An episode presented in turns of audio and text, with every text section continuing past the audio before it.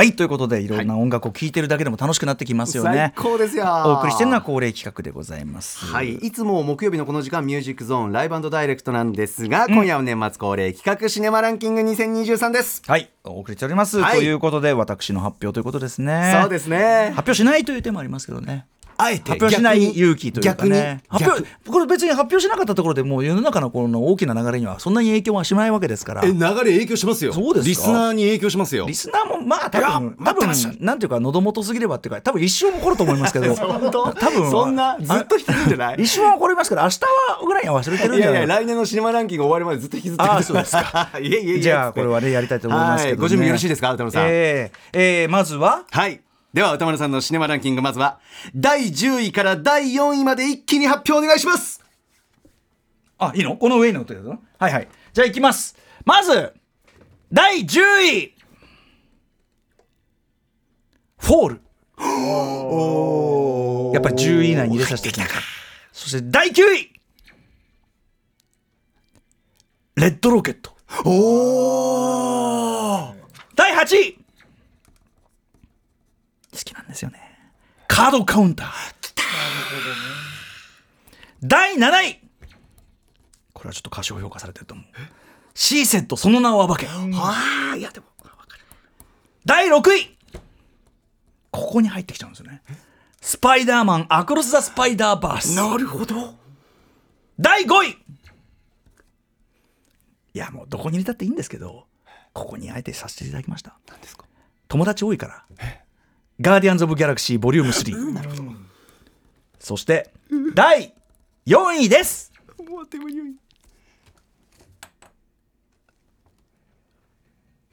パー！ル以上10位から4位まで発表させていただきました。ありがとうございますためんだね。ためんじゃねえって。ね なんで？楽しい。楽しい楽 しい。食べてほしい。ええ。食べてほしい。ということで。これ大体何分ぐらいまで話していいんですか？18分ぐらいまで。18分目と書いてありますけどねフォールは何度も申しますが本当にシンプルなシンプルなまあジャンル映画的なというかねワンシチュエーションパニックというんですかね、はい。えー感じでしょうね。まあ非常に要するにいわゆるエクストリームスポーツというかねあのススノボリですよね。フリーフリークライミングっていうの、はいはいえーみたいなことをやっている、まあ、ユー YouTuber というかうん。なんというか動画撮影してる。動画撮影しているような今時の、まあ、女の子が主人公、はい。で、まあ、ちょっととある事故があってトラウマをみたいなのを抱えてるんだけどそれを克服するためにもということで、えー女友達とそのね、えー一緒のそのエクストリームスポーツ仲間の友達と一緒に、あの、えー取り交わしがもう決まっているという電波塔非常に高い、えーだから600メートルぐらいあるって言ってましたかね、えーエッフェル塔の倍あるみたいなねこと言ってましたけど600メートルぐらいあるその鉄塔に素手で登っていくと。はいで、まあ、アメリカ人のそういうエクストリームスポーツ好きっ子なんで、もう途中その特に友達の方はね「うえーい!」やってガチャンガチャンガチャンうえーい!」とかさ、あとち上に登ってからもさこうやってさこうやって片手でこんな持って「ふー! 撮影してた。もう大嫌い。あのーこれ当たった時にですねリスナーからねとにかくその高所が怖いリスナーからこれが当たったから言っちゃったけどこれを当てた歌丸許さん。歌丸さん。もうし絶対に許さんみたいなのがいっぱい来ちゃう のせいや。でも終わってみたらやっぱすとてもいい映画でしたという感想も多かったし、あのーまあもちろんそのだからシンプルなあれでそのなんていうかなジャンル映画なんだけど、えー先ほどもちょろっと言いました撮影賞というのねありましたけどとにかくとにかく見てると本当にこういう場所をこういう風に登っているだけをのを撮っただけにしか見えないんですよ、ね、いやそれそう本当にそうです。本当にそうですよね。本当にそ本当にそううですよね。本当に。でどうやってんのって。生リアルみたいな。思うんだけど、まあ、私映画表の中でも言いましたけども、まあ、メイキングの映像なんか見ると、いろんなやり方を検討したんだけど予算があんまないから、今だったらその周りを LED で囲んでとかあ,、はいはいうん。るいはまあめちゃくちゃ金をかけた CGI でもね CGI じゃあの感じ出ないよね。もちろん CG も使ってますよ。その上から地表を眺めたショットとかの時は使ってる時もあるけども、でもあの高さ感ってやっぱ出ないわけですじゃあどうしたかっていうと、この人たちは本当に高い山の上にその15メートルだかな？20なんだっけ？とにかく長めのはしごのセットを作ってそこを本当に登っている。だからすげえ高いところを本当に登ってるのは本当なんです。だからそれをこう足元見せずにこうやってちょっとでもでも結構離れたショットとかで撮るととてつもない高さでも本当にとてつもない高さのところ登ってる。みたいなね。当然だから役者たちのフィジカルな大変さっていうのは大変となんですなるほど。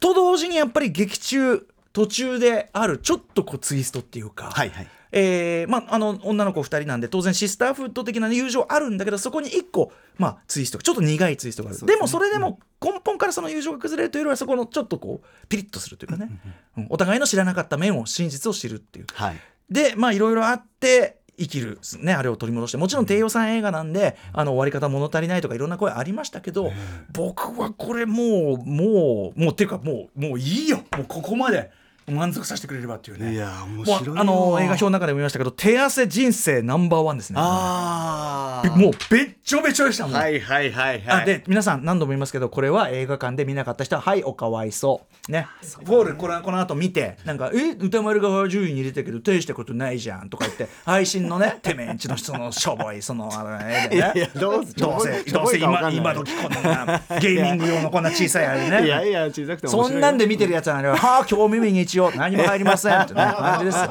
いやまあ映画館で見るべきね。本当。本当に贅沢な時間だったよ。そうだからこういうのを映画館で見られる贅沢。これを皆さん見逃さないでいただきたい。そのために毎週あの、まその時に自称してるんですから、ちゃんと私のこと聞いてください。はい。はい。えーとなんだっけ。えーレッドロケット、レッドロケットはね今日すごく実は話題に上ることが本当多くって。はい。えーね、フロリダプロジェクトのショショーン・ベイカーさんか、はい。監督でね、えーまあもうとにかくここまでダメなやつこんここまでダメな主人公がいるだろうかという、ね、この音楽もぴったりなんだ、そう本当ですよね。音楽使いも最高だし、えーまあ本当に最低男でございます、はいはい。えーでまあある意味またそのまたぞろその若い女の子から搾取しようとしているわけですけど、でもその、えー若い女の子がストロベリーさんね、えー、彼の監督がこうスカウトしてきたって、あの女の子側にも当然主体的なその欲望とかも目論みみたいなのがあるし、この二人にしか分かんないその、えーこれ実はさっき村山さんとも言ってたけどこの、ッドキャストで。のこの村をこの田舎を出てきたいと本気で思ってるのはこのコミュニティでこの二人だけなんですよね。だからそこにしかない切実な、なんとか俺たちこの方法、この方法ってのはポルノなんだけど、に出てくん。だって、そそこもなくは、だから、やっぱりその単純ではない。そのあれもあるし。あとはその長屋物としての良さですね、あの本当に彩彩り豊かな、えー長屋の住人たち。例えばあの非常に女系が強いあのギャングあーはいはいはいはい。かねいい味出してるしあとなんといってもやっぱ隣の家の子だよね。かわいそう,、彼が嘘の軍歴語ってるのはやっぱりそういうマッチョな空間にいるからなんでね。ほんそうやって装わないといけないっていうのがあるんじゃね、まあ、非常に素晴らしい。せざるをあどんどんいかないといけない。あはいえー、で9位レッドロケット見逃してる方ぜひ見てくださいね。すっごい面白い。あの説教上映したいっつってね。みんながあの観客が 全員で主人公マイキーに説教します。おいお前いい加減にしろ。面白そう。お前お前ちょっと飲みながら。お前いくつだよ。第8位カードカウンターねえーポール・シュレーダーさんがまあね御年70何歳でしたっけ？という流れで撮った、えーまあ、ある意味ポール・シュレーダーがもうタクシードライバーからずっとやってることみたいなものの変装なんですね。そういう意味では自身の中のテーマみたいなものに正直で居続けてるっていうのもあるしそれでいてこれも映画表聞いてくださいあのそれでいて今までやってきたことの最新型キレキレ版だからさっきの AJ スコリモスキの EO じゃないけど、今が一番キレてるっていう。これはすごいことだと思いますね。特にあのカメラマンの人との相性が本当に良くて、えーというあたりもねお話ししてますし非常にミニマルな語り口ですが伝わってくるおぞましいもの、でも最後に残る一末の温かさ、最後のあの刑務所での手を合わせるあれも前やってるんだけどそれも今回の撮り方。あの最後スローモーションになる。これねだからやっぱり同じことでもちゃんと新しく語り直せばめちゃめちゃフレッシュな見たことない映画になるというね。あれでも私愛してやまない顔がカウンターですそして第7位 C セットですね、えーもちろんねあの MeToo ムーブメントのきっかけを作った、えー報道を描く、まあ、いわゆるあの調査報道ものというやつですよね、えーいろんなまあ過去の名作とかある。例えば大統領の陰謀とかアカデミー賞作品賞を取ったスポットライトとかあるけどその過去のさまざまなその調査報道もののスタンスを完全にまさにこの題材にふさわしくアップデートして見せて、えーという僕はこれ大傑作だと思ってるんですけど、なぜかアカデミー賞を黙殺されましたよね。あ映画界がから発端になるその事件で、まあ、もちで作品の出来もいいんですよ。はいはい。全く黙殺はおかしいだろうと脚色賞とか監督賞とか作もちろん作品賞も絡んできてよかっただろうと思いますこれは本当に、えー例えばあのオープニングですよね鮮烈なね。あれは実際にいらっしゃった被害者の方ですけど映画作りの現場にこう目を輝かせて入ってきたあの若女の子がはい。映画作りって楽しいですねって次のショット泣きながら服を抱えて走ってる。もうそこで全てが伝わるし我々映画を見る者としてふざけんなよと、なんてことしたんだってことがやっぱ一発で伝わりますよね。このそのオープニングもそうだしあとやっぱエンディングの切れ味ですね。調査報道もののエンディングとしてもちろんこれ原作本があってあの後もいろいろ続くんですが、え調査報道もののエンディングとしてもう100点ですねもうね。バン最高でした。ぜひ皆さんあの、えーご覧になってない方いたらぜひ見直していただきたいと思います。あのあと私の映画表も頑張りましたんで、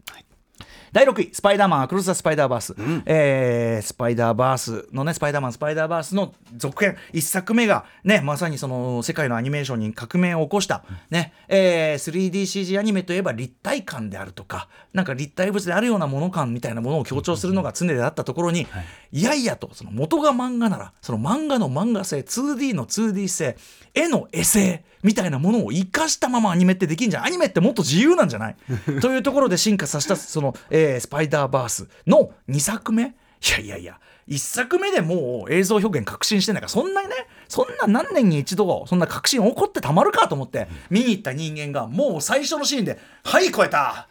はいはい普通に超えてる。うやば。は？え これどうかしてるだよおい、うんどうかしてるよおい私が昔、はい、昔のあのピクサーに行った頭のいい人たちが集団で死ぬほど努力して最高のアイデアと最高の技術を発揮しまくっている、ああ恐ろしい。ああアメリカって恐ろしい。アメリカって素晴らしいっていう一面が出ている。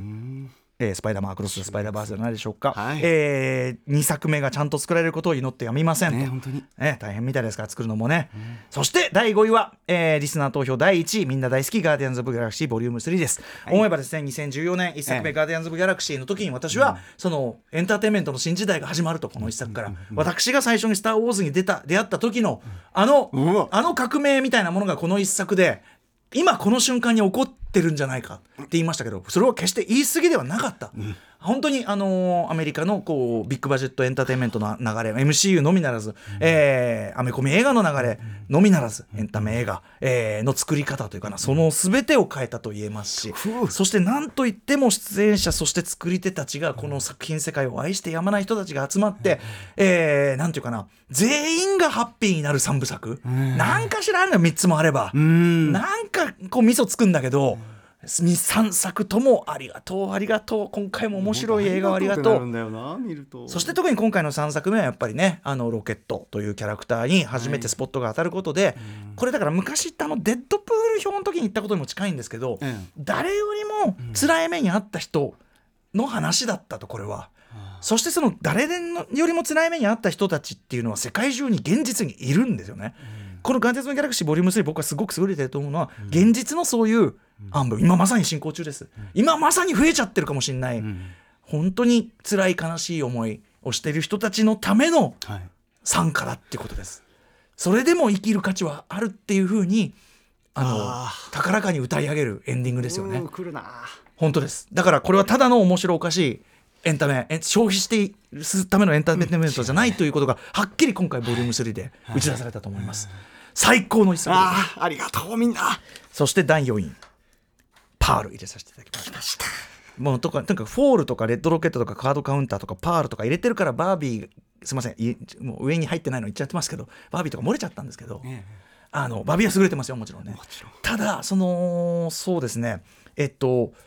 素性に作り込まれた人工的な世界。これはだからえ映画ハリウッド黄金期のような映画タッチを生かした。これちなみに X という作品のねタイ・ウエスト同じくミヤゴスの主演の作品の2作目前日短でありそしてこの後に続く、えーっと3作目につな。がっていく。あの3作で。これちなみにあの映画表の中でも言いましたけどぜひこのパール見終わった後で、YouTube とかでも見られますん。で本当は劇場でそれがついてるのが一番いいんだけど最後にこの3作目のあの予告がもう見れますんであのそれをこうぜひ合わせて見ていただくとつまりこの3作が描いているのがそのメタ映画史なんですけども、まあ、最初は1作目はメタホラー史だえめなんていうのホラー映画論的ホラー映画だったんだけど、あはい今回に至って要するに女性とかをそれまさに C セットが言ってきたのは女性とかをその搾取とかその夢というのを搾取してきたその映画産業の裏面ですよねさらにね。つまりポルノ映画業界です、もう一つの映画史みたいなものを一本こう通して描いてるわけですよね。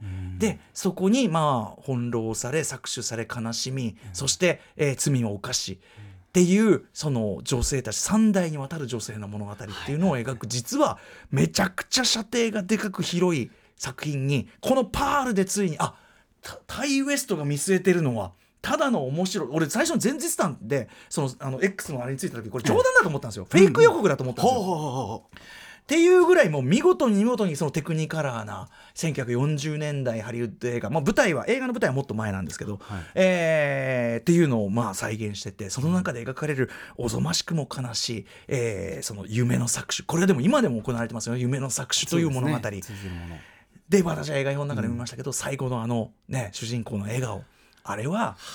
僕の解釈ですよ何度も言いますけど、ええ狂気の笑顔じゃないんですよ、ええ。狂気に陥ってたのは夢見てたその時が狂気なんであって、ええ。正気に帰った笑顔だからこんなに悲しいんですよね。っていう本当にあのすこれはでもさこれこそ3作目来たら本当にあの映画史に残る傑作という3部作という言い方をしてもいいんじゃないかというような3部作になるんじゃないでしょう。かパンフレットも1作目2作目とセットになるんで3部作目揃えるのも楽しみにしています、うんね。マクシーン。マクシーン楽しみにしてますということで、えー10位から4位まで振り返ってまいりました。残るベスト3の発表はお知らせの後するのかしないのか。それは私次第。本当はあまりしたくない。映画に順位などつけるべきではないですからね、でもねやるっきゃない。After Six Junction うるせえな。すいませんね。くどいですよね。いやいやお高さいいな土井孝子さんオマージュをね捧げすぎのこの企画でございます、はいとい。うことでうん。うん。ついにこの時がやってきました。歌丸さんのシネマランキングベスト3の発表を歌丸さんお願いします。そんなもったいぶるようなもんじゃないんですけどね。まあ、あくまで私のベスト3ということでいきたいと思います。ごしかも、あのね、シネマのムービーウォッチメンで扱った50本の中ですからね。まず、第3位。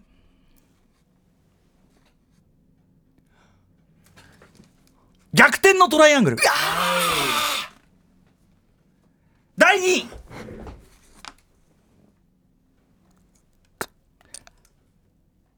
アフターさん。そして第1位はキラーズ・オブ・ザ・フラワームーンですまあ私少し好き好きすぎるんでねもうこうなってしまいますけどね。るほど。はいということでちょっと時間が許す限りっていうかあんま時間ないんでねサクサクときますね、はい。えー逆転トライアングル、ん。あのーまあ先ほどねあのリューベン・オストルンド監督最新作。であの彼の作品の中では一番エンタメ度が高くて、ええ。あのぶまあ、ダークコメディとしてめちゃくちゃ笑えるし、はい。でもうそのパワーバランスの変化も見どころ満点で、ま満載でなんだけど僕はやっぱそのなんていうかな各登場人物もちろん意地悪なんですよ。すっごく意地悪な映画なんだけど、はいでもちゃんと人間的っていうかそのどんななんか変な人でとか醜いような行動する人でも、ちゃんとそこには人間的動機とか人間的葛藤もちゃんとあって人生が要するにここまでなんとか生きてきた人なのってちゃんと伝わってくる。それを本当に集約してるのがラスト数十秒だと思っててあそこの葛藤？要するにいや違う違う違う。逃げるとこじゃなくてあのあ彼が彼女が後ろに迫って自分はどうするのかって選択するとあそこの人これがつまりそのでも欲望を取ってしまうからどうどうするか分かんない。とにかくこれが人間だっていうか。そして今後ろに流れてるこの音楽使いとかもこれも選曲勝ちですね。最高でございましたね。あともうだからという意味であの単純に今年見た映画の中であの面白さって意味ではぶっちぎり面白かった。見てる間中もうめちゃくちゃ面白かった、本当に。本当 面白かった。面白かった。第2位アフターさんです、えーまあこれも映画表の中でもう全て言ってるんでちょっとぜひあの辞表のねあの書き起こしなんか、えー見たりあるいはね音声聞いてくださいって感じがしますけども、えー記憶の再構築というまあ本当にそれって映画じゃんっていうふうに私は思います。映画というのは見終わった後に思い返して頭の中で再構築されたものが映画を見たという体験ですよねと。でそれいいとまあ、その個人的なその子供の時に旅したあの旅の時のお父さんの気持ちって本当にはどうだったのかというのを多層的な視点で浮かび上がらせるということで、あのーまたやっぱあのお父さんの背中とかねその時は子供の時は意識してる自分は寝てるから。でもその時きっとお父さんがそうであったろう背中とか。あとは例えばそうですねあの誕生日あのおあのお父さんみんないい人っつってあのちょっとみんなで一緒に歌ってもらったところで、はい。お父さんが、俺そんな人間じゃないよっていうふうに思っているのか浴室で一人で泣いているところがオーバーラップしたりとかその大人になってわかるその彼の葛藤、でそれとその現在の大人になった自分っていうのがそのあのダンスフロアで工作するそのさっき言ったアンダープレッシャー使いのところからの現在の自分現在の自分はこういう今、えーこういうある意味かあの家族を作っている、からのカメラがこうパンしていくとあの時のお父さんのあの時のお父さんのその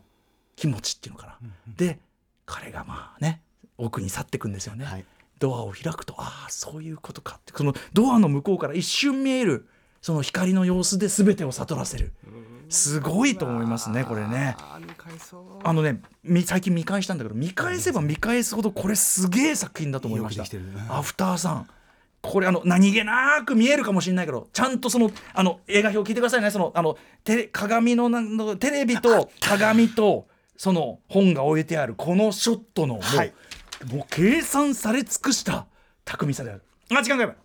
キラーズ・オブ・フラムあのこの番組でこすり倒した一作でございます。えー まあめっちゃ面白くてめっちゃ深くて、えーそして巨匠のあのキャリアを更新。あ。文句なし1位です。ありがとうございます。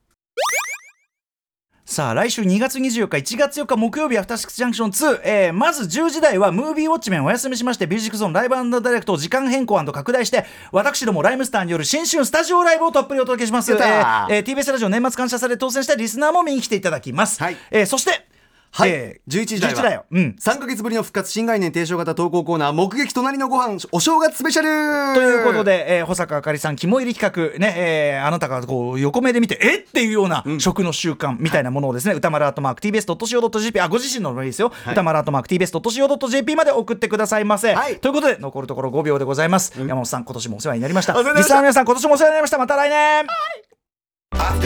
Junction. 2